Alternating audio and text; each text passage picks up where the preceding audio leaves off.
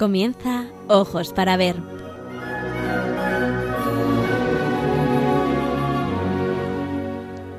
Hoy dirigido por María Ángeles Sobrino.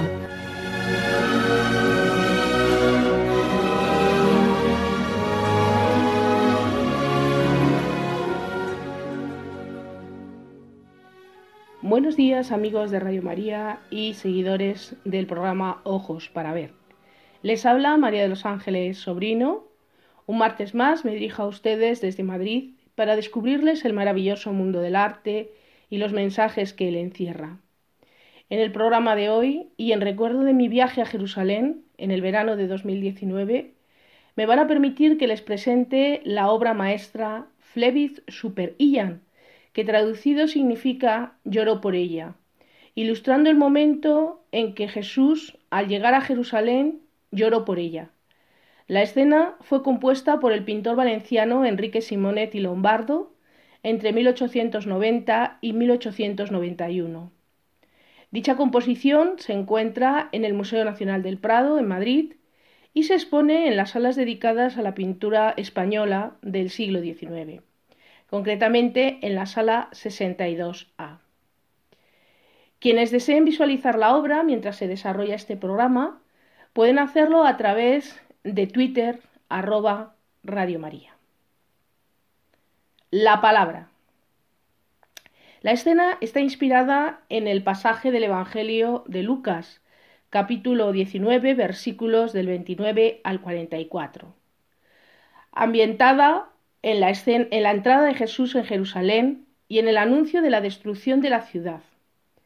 Permítanme que recordemos el texto. Al acercarse a Betfagé y Betania, junto al monte llamado de los olivos, mandó a dos discípulos, diciéndoles, Id a la aldea de enfrente.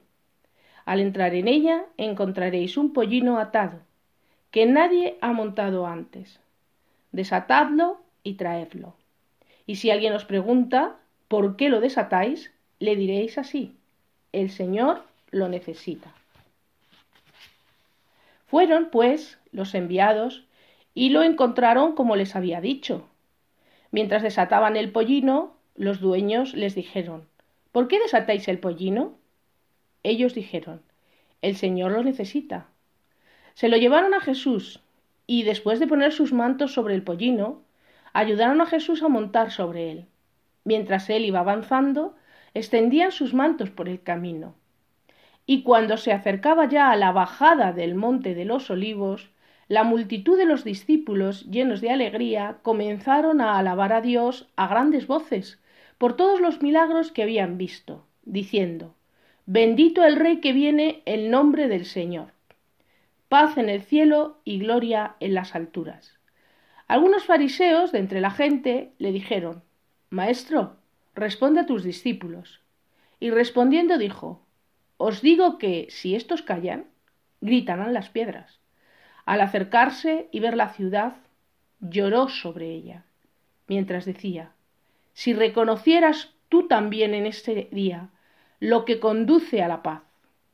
Pero ahora está escondido a tus ojos, pues vendrán días sobre ti en que tus enemigos te rodearán de trincheras, te sitiarán, apretarán el cerco de todos lados, te arrasarán con tus hijos dentro, y no dejarán piedra sobre piedra, porque no reconociste el tiempo de tu visita. A continuación vamos a escuchar la canción If That Is in Lot, interpretada por Elvis Presley. En cada una de las pausas escucharemos una canción interpretada por este artista. Pero antes de escuchar la canción, les leeré unas estrofas de la misma para que comprendan el sentido de la misma. Dice esta primera canción, It Doth Is in Lot. Dejó el esplendor del paraíso, conociendo su destino. Era la solitaria colina del Gólgota, donde dejó su vida por mí. ¿Y si eso no es amor? No hay un sentimiento como este. Si eso no es amor, tiene que ser amor.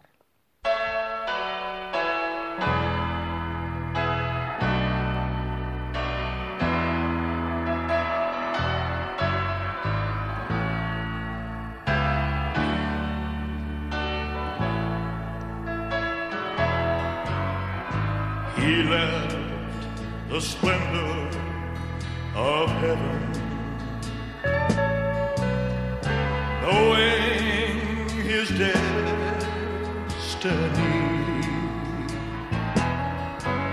was the lonely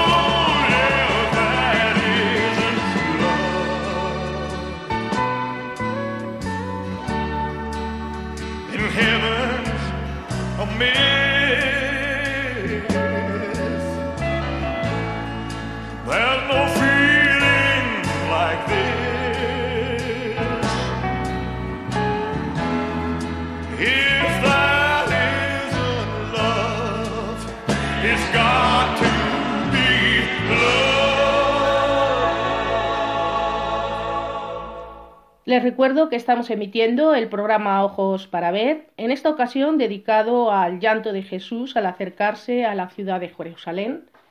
La obra que hemos escogido fue pintada entre 1890 y 1891 por el pintor valenciano Enrique Simonet Lombardo y lleva por título Flevit super Ian, que traducido significa Lloró por ella.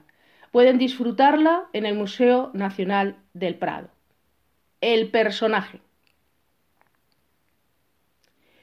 El protagonista de esta composición es Jesús, el Hijo de Dios, la segunda persona de la Trinidad. En esta ocasión vamos a acercarnos brevemente a la relación de Jesús con la tristeza. La tristeza es un sentimiento humano. Dios hecho hombre en Jesús conoció la tristeza, pero también la compasión, es decir, la misericordia y la piedad con los hombres. En palabras de nuestros días, diríamos que empatizó con el prójimo, es decir, se puso en su lugar y comprendió el sufrimiento de los demás. La principal manifestación de la tristeza en el hombre es el llanto. En el Nuevo Testamento encontramos tres episodios en los que Jesús, el más bello de los hombres según el salmista, al hablar de belleza en Jesús no nos referimos solo a su belleza física, sino sobre todo a perfección, se sintió afligido profundamente y derramó lágrimas. Recordemos esos momentos. El primer momento en que Jesús llora es cuando ve la angustia de María, la hermana de Lázaro, por la muerte de su hermano. Y también llora por su amigo muerto, tal y como nos narra el evangelista San Juan en su mm, capítulo 11, versículos del 32 al 42. Se conmueve. En este caso, las lágrimas de Jesús son de amor. Jesús llora al ver la ciudad de Jerusalén. Es ese segundo momento en el que vemos a Jesús llorar, como nos narra el evangelista San Lucas en su capítulo 19, concretamente en el versículo 11. Este es el momento ilustrado por Simonet en la obra que hoy comentamos. Llora porque ve los pecados de la humanidad, pasados, presentes y futuros. Jesús, el Mesías, el Hijo de Dios, extiende sus brazos hacia Jerusalén para indicarnos que a través de él podremos llegar a Dios, cuyos brazos están siempre abiertos para recibirnos cuando volvamos a Él. Y el tercer momento en el que vemos a Jesús llorar es cuando se encuentra en el huerto de los olivos, orando al Padre, antes de ser crucificado. Este momento lo recogen los evangelistas Mateo y Marcos. Mateo en su capítulo 26 versículos 36 al 46 y Marcos en, su, en, el, capítulo 14 versículos del 32 al 42. En este caso, las lágrimas de Jesús son un signo de súplica al Padre. Estos tres episodios de la vida de Jesús parecen recoger las tres dimensiones en las relaciones del hombre. La relación interpersonal, que establecemos entre nuestros amigos, familiares, etc. Que estaría reflejado en esa relación y en ese vínculo de Jesús y Lázaro. La relación del individuo con el mundo, con la humanidad, reflejado en ese instante en que Jesús llora al ver la ciudad de Jerusalén. Y un tercer momento, que es, o una tercera relación, que sería la que se establece entre el individuo y Dios,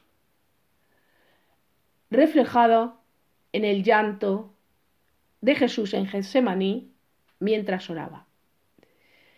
Como ha señalado el Papa en diferentes momentos al tratar el llanto de Jesús, su llanto no es un signo de debilidad, como pudiera parecer a los ojos de los hombres, sino un signo de fortaleza de espíritu, de misericordia y de piedad. Escuchemos nuevamente a Elvis Presley interpretando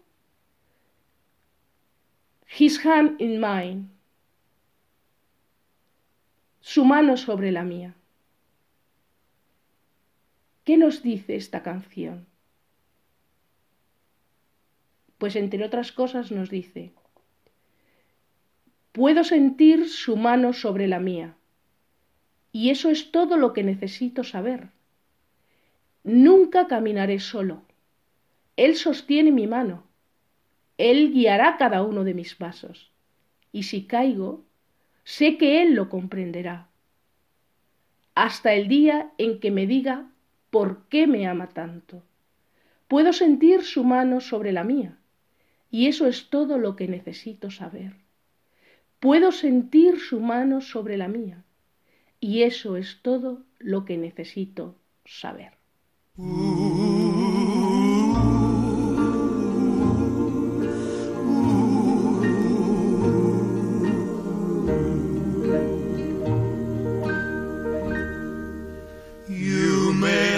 Me how I know my Lord is real.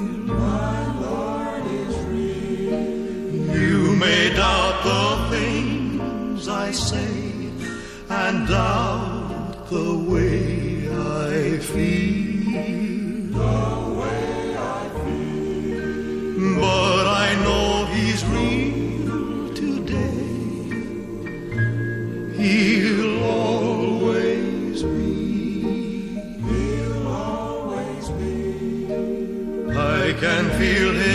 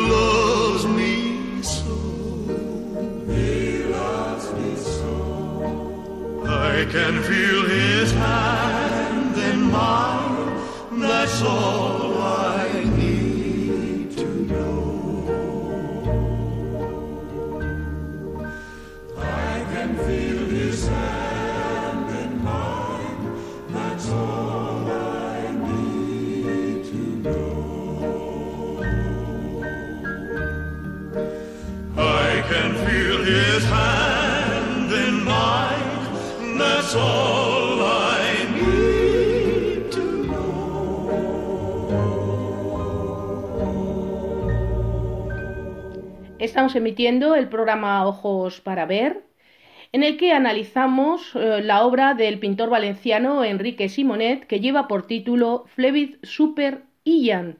Traducido significa Lloró por ella, ambientada en la entrada de Jesús en Jerusalén.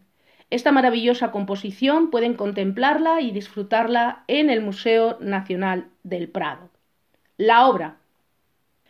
Flevit Super Ian es la composición más importante de Enrique Simonet Lombardo. Fue creada entre 1890 y 1891 entre Palestina, lugar de inspiración, y Roma, lugar de ejecución. Fue su envío de pensionado del cuarto y último año de su pensión. Es decir, es la obra que envió con motivo de la beca oficial de la que disfrutaba en la Academia Española en Roma. Es un óleo sobre lienzo de grandes dimensiones, como corresponde a las grandes creaciones de la denominada pintura de historia del siglo XIX, género principal en la categorización de los géneros pictóricos en la época y en la que se incluían los asuntos religiosos. Sus medidas son 2 metros con 96 por 5 metros con 50. Ha sido restaurada en el taller de restauración de pintura del Museo del Prado por la restauradora Lucía Martínez Valverde, especializada en la restauración de la pintura del siglo XIX. Y fue expuesta por primera vez tras la restauración en 2016, con motivo de la conmemoración del 150 aniversario del nacimiento de Simonet. Como hemos leído en el texto bíblico, el momento ilustrado por el artista es cuando Jesús lloró al ver la ciudad de Jerusalén y anuncia las calamidades que habían de caer sobre ella. El artista conoció directamente el escenario bíblico y los tipos humanos para su asunto, pues sabemos que viajó a Palestina para ilustrarse, y como testimonio de ello se conservan bastantes dibujos de algunos de los personajes.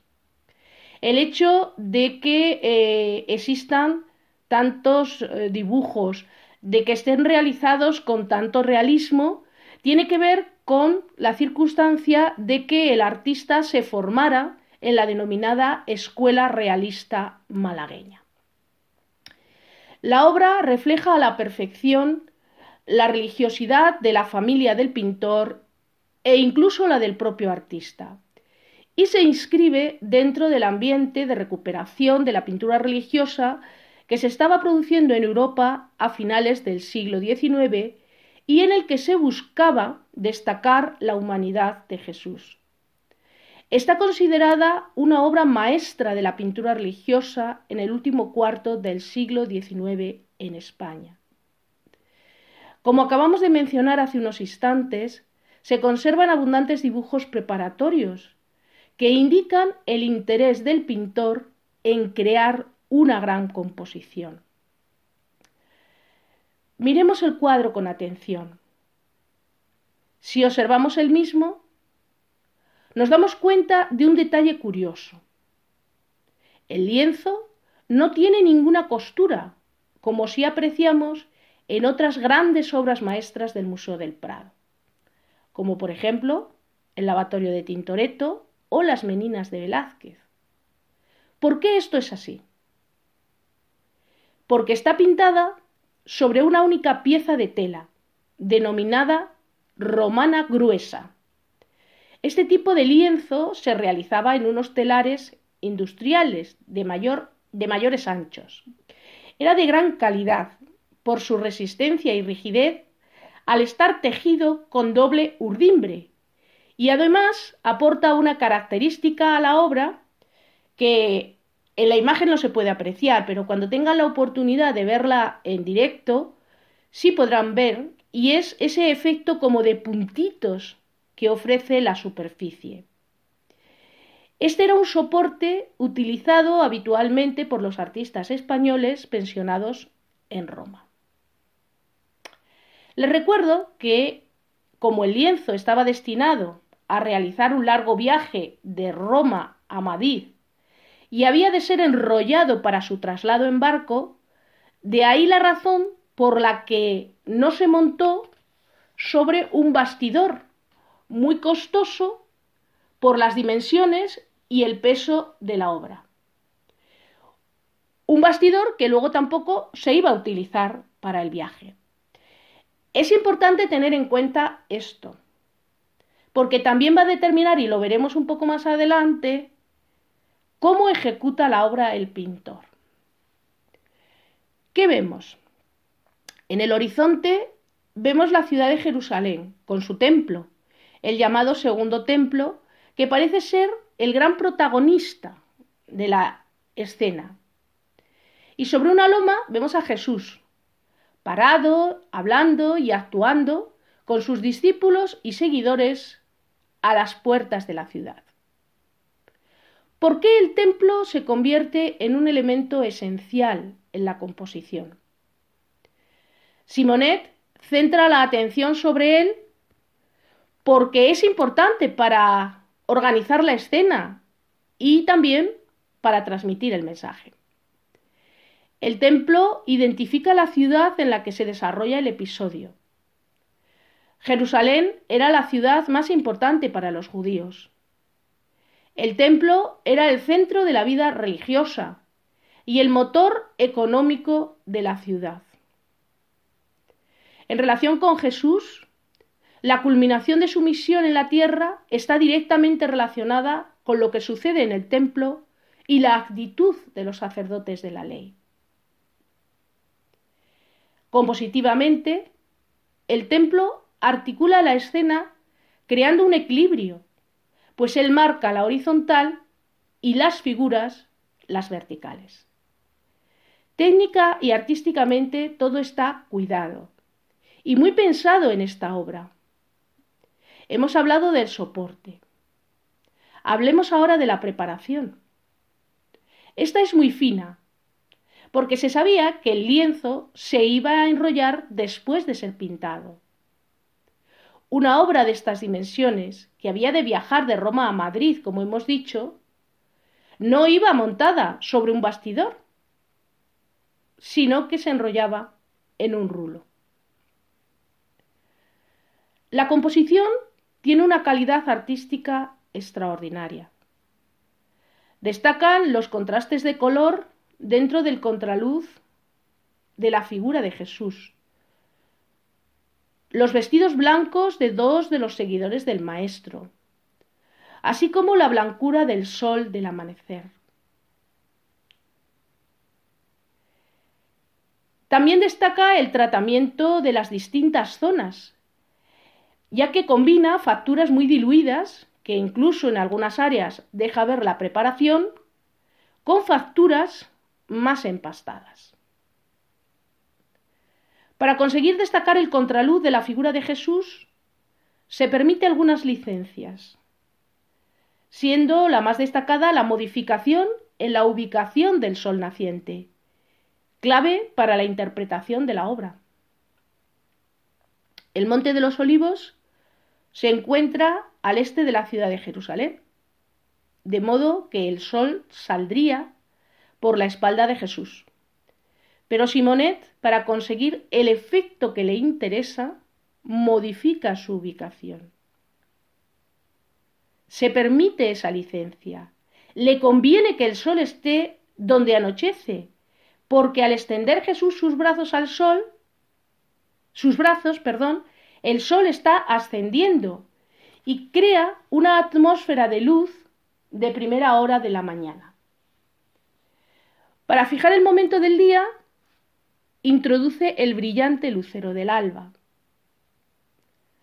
Además, si el sol saliera por el punto que le correspondería, no veríamos con tanta nitidez el templo, para el que se documentó seguro, porque está perfectamente trazado como si hubiese utilizado un modelo. La obra ofrece mucho esfuerzo intelectual y creativo, tal y como podemos observar en el tratamiento de la materia.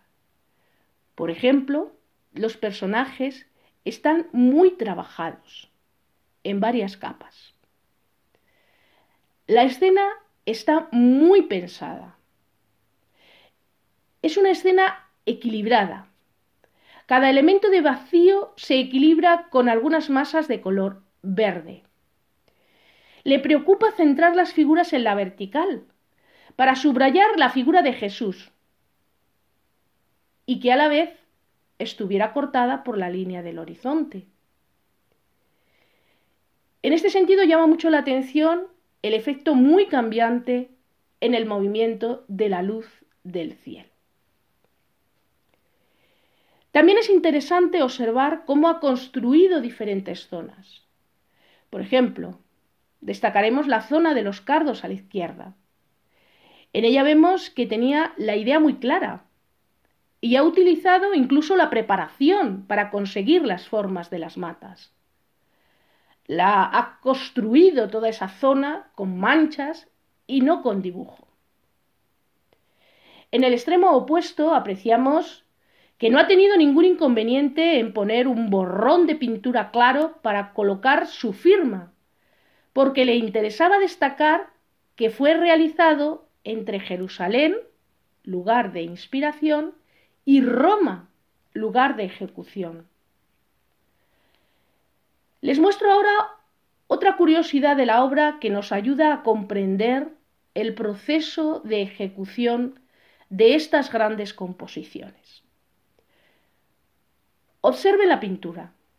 En la parte inferior pueden ver unos churretes de color que se explican porque en el proceso creativo este cuadro no fue montado en un bastidor, sino que estuvo clavado sobre un listón de madera.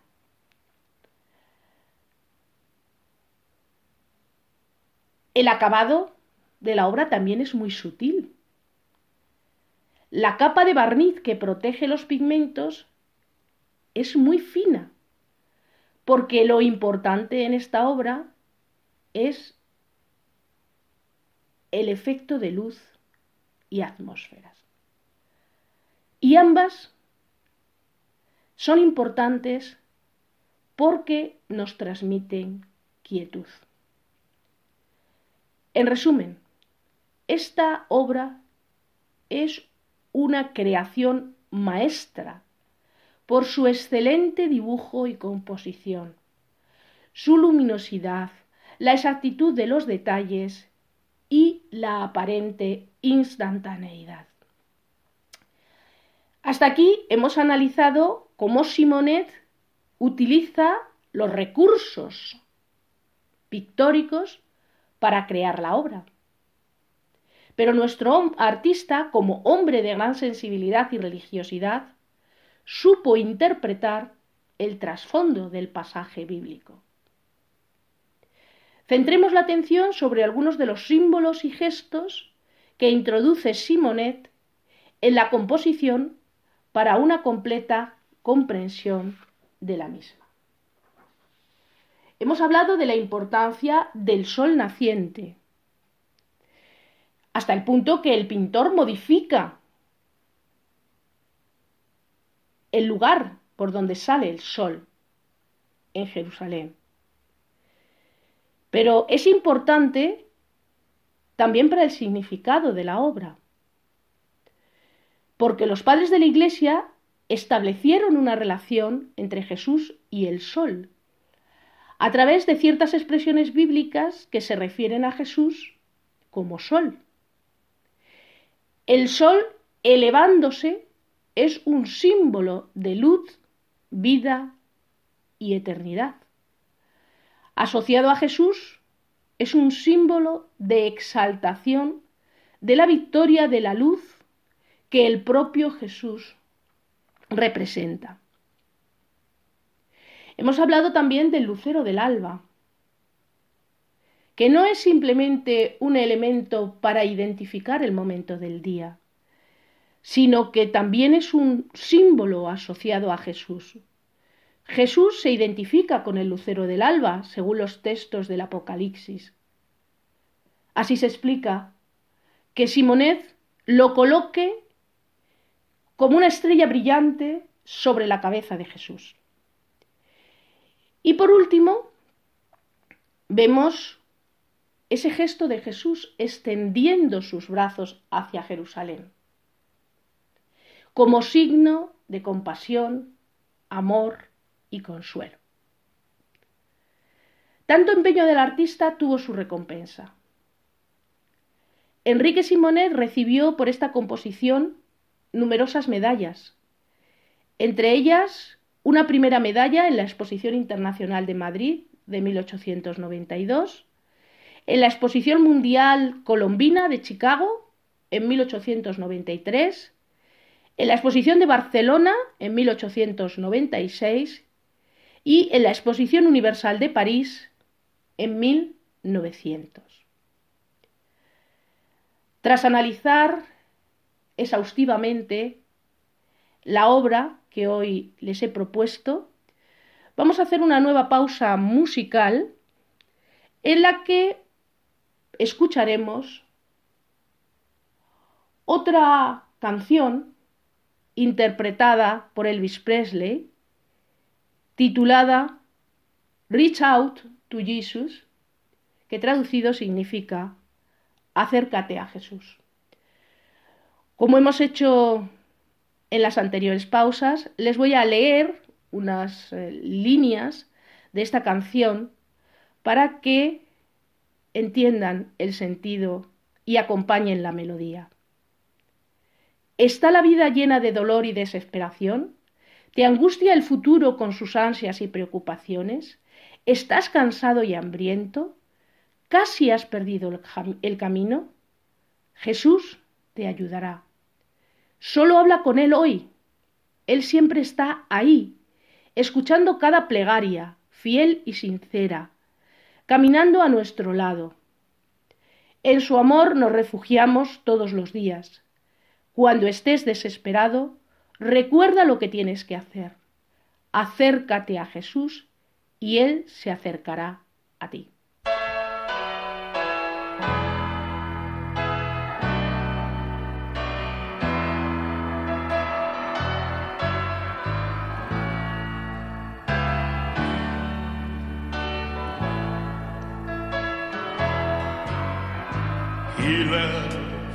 The of heaven.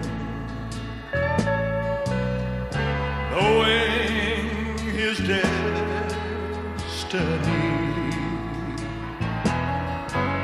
was the Lord.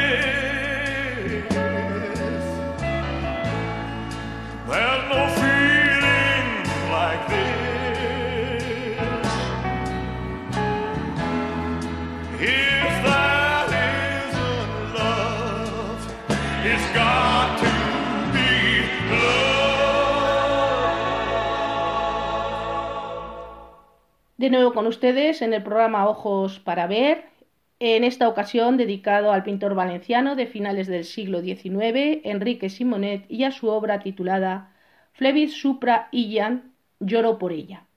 ¿Por quién lloraba Jesús en esta obra? Por Jerusalén, por el pueblo elegido y por extensión por la humanidad pecadora. Hasta el momento hemos recordado el pasaje bíblico del Evangelio de Lucas que sirvió de inspiración al pintor. También hemos abordado brevemente el significado de la tristeza de Jesús al ver la ciudad de Jerusalén y en otros momentos de su vida. Y hemos abordado el análisis de la obra desde un punto de vista histórico-artístico, poniendo el acento en la importancia de dicha composición en la carrera artística de su creador. Finalizamos esta presentación con la vida del pintor. La vida del pintor. Enrique Simonet Lombardo era hijo de Enrique Simonet y Vaca y María de los Dolores Lombardo Arrieta, ambos malagueños. El hecho de que su familia sea de Málaga es importante, como veremos un poco más adelante, para comprender el, las características y el estilo de este artista. Nació el 2 de febrero de 1866 en Valencia. Era el menor de 12 hermanos. El padre era jurista, muy vinculado a los círculos artísticos, y cuando nació Enrique estaba destinado temporalmente en Valencia. En un primer momento sus padres creyeron ver en él una vocación religiosa, quizá influidos por algunos parientes jesuitas. En 1880, con 14 años, ingresó en el colegio religioso vinculado al Seminario de Valencia, pero tras unos meses de estancia y de prueba, se dio cuenta de que el sacerdocio no le atraía. Simonet pasó su juventud entre Valencia y Málaga. En esta última, la familia pasaba largas temporadas. Su familia no se opuso a su vocación artística, pues ya hemos mencionado que su padre frecuentaba y tenía amistades en los círculos artísticos. Inició los estudios del ramo en la Escuela de Bellas Artes de San Carlos, en Valencia, pero a poco tiempo se vinculó al círculo malagueño de los pintores realistas, porque iba allí de joven y continuó su formación artística en la citada ciudad, trabajando incluso profesionalmente. En Málaga estudió en el taller del pintor valenciano, afincado en la ciudad, Bernardo Ferrandiz Bádenes, que nació en 1835 y murió en 1885. Hablemos ahora un momento de la importancia de la ciudad de Málaga como núcleo artístico. No olviden que el gran pintor de el siglo XX, que revolucionó la pintura, es Pablo Picasso. Y Pablo Picasso nace en Málaga en 1882 y se forma como pintor en Málaga.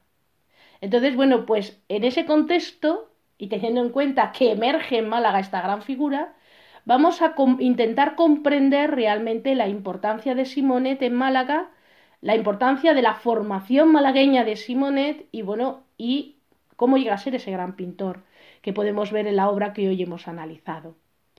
¿Qué sucede en Málaga en la segunda mitad del siglo XIX? Bien, pues en la segunda mitad del siglo XIX, en el contexto nacional, Málaga fue uno de los núcleos artísticos más destacados.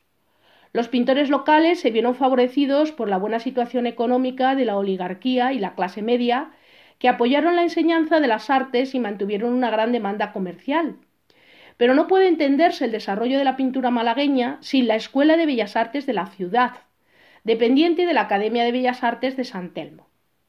Esta se fundó junto con otras doce en España, todas filiales de la Real Academia de Bellas Artes de San Fernando, con sede en Madrid, por un Real Decreto de 1849.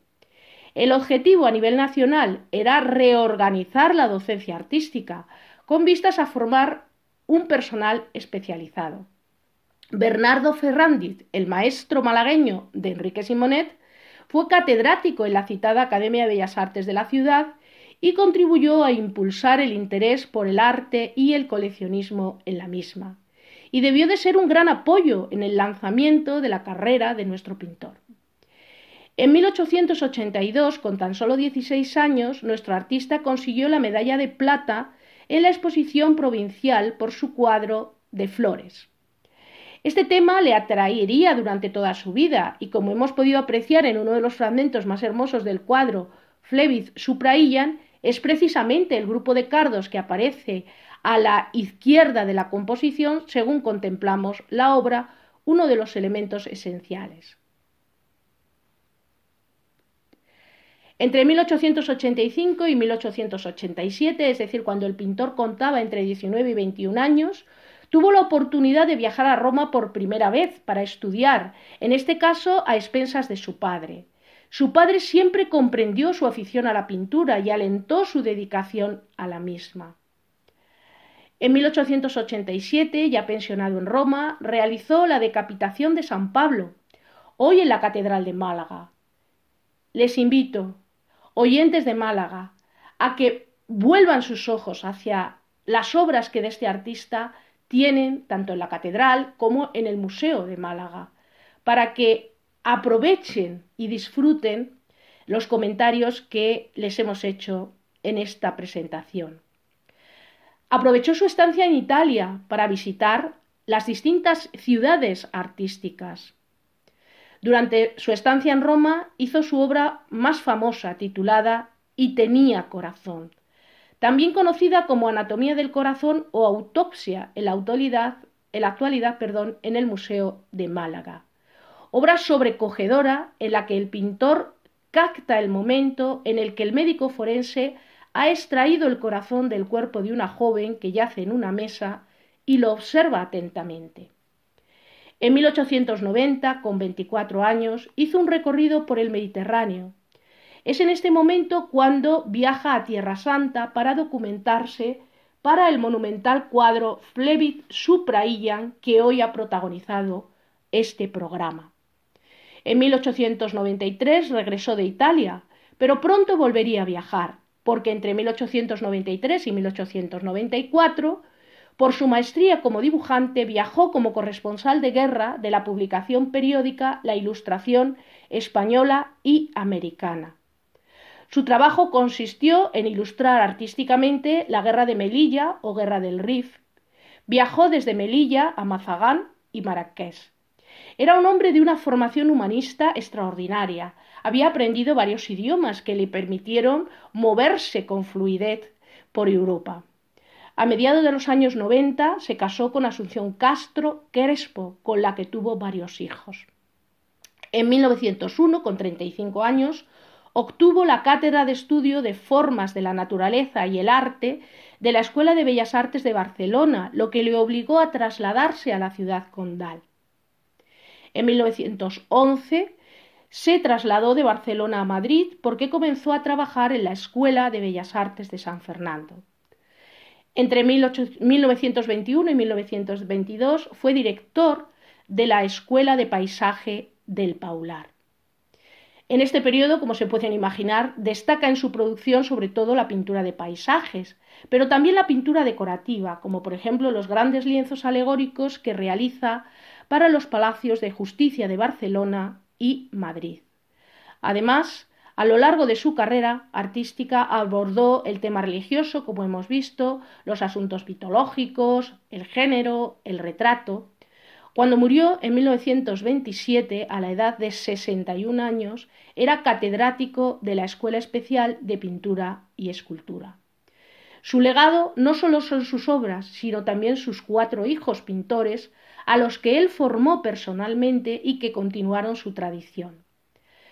Sus nombres, Enrique, que nació en 1898 y murió en 1978, Ramón, que nació en 1900 y murió en 1973, Rafael, que nació en 1906 y murió en 1989, y Bernardo, que nació en 1914 y murió en 1995.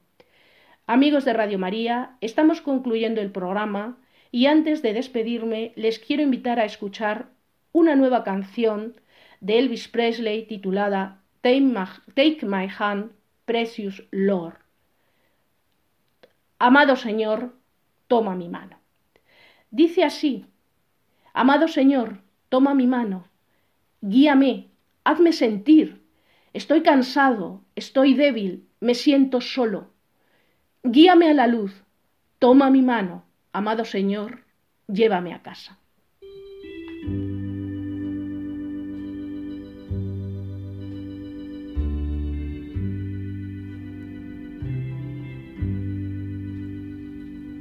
Precious Lord, take my hand, lead me on,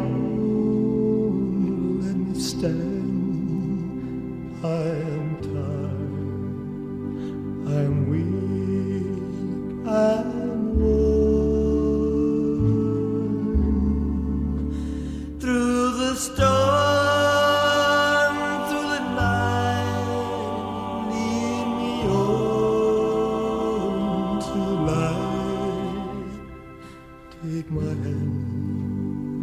Precious Lord,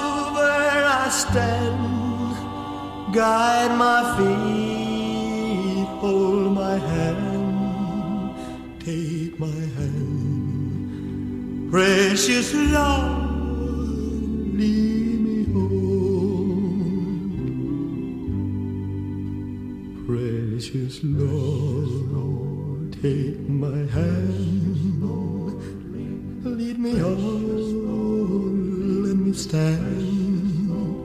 I'm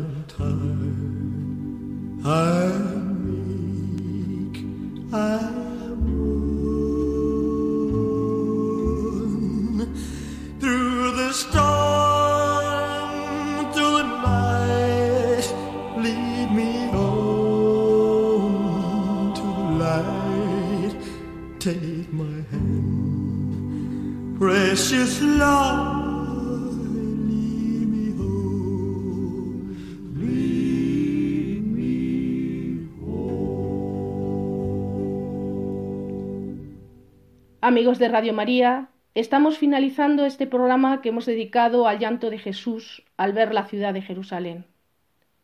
El mismo surge en recuerdo de mi viaje a Tierra Santa, ahora hace poco más de un año.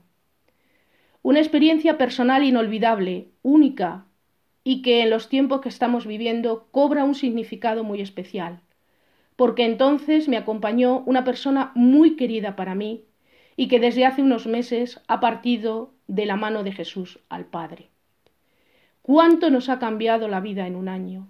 ¿Quién nos iba a decir hace un año que la humanidad estaría en este trance? A pesar de mi gran pérdida, yo no pierdo la fe y la confianza en aquel que todo lo puede. Amigos oyentes de Radio María, os invito a seguir confiando en Jesús y María, porque ellos caminan a nuestro lado siempre y nos guían en las luces y en las sombras. La música que ha acompañado esta presentación ha sido cuidadosamente seleccionada. Las cuatro canciones han sido interpretadas por Elvis Presley. Emotivo, conmovedor y sentido intérprete de la música espiritual norteamericana que con su maravillosa y suave voz de barítono nos ha elevado espiritualmente. Me despido de todos ustedes, esperando que el programa haya sido de su agrado e interés y dándoles las gracias por acompañarnos un martes más. Les emplazo para un próximo programa y les invito a seguir en la compañía de la Radio de la Virgen, nuestra Madre del Cielo. Que Dios les bendiga y les acompañe siempre.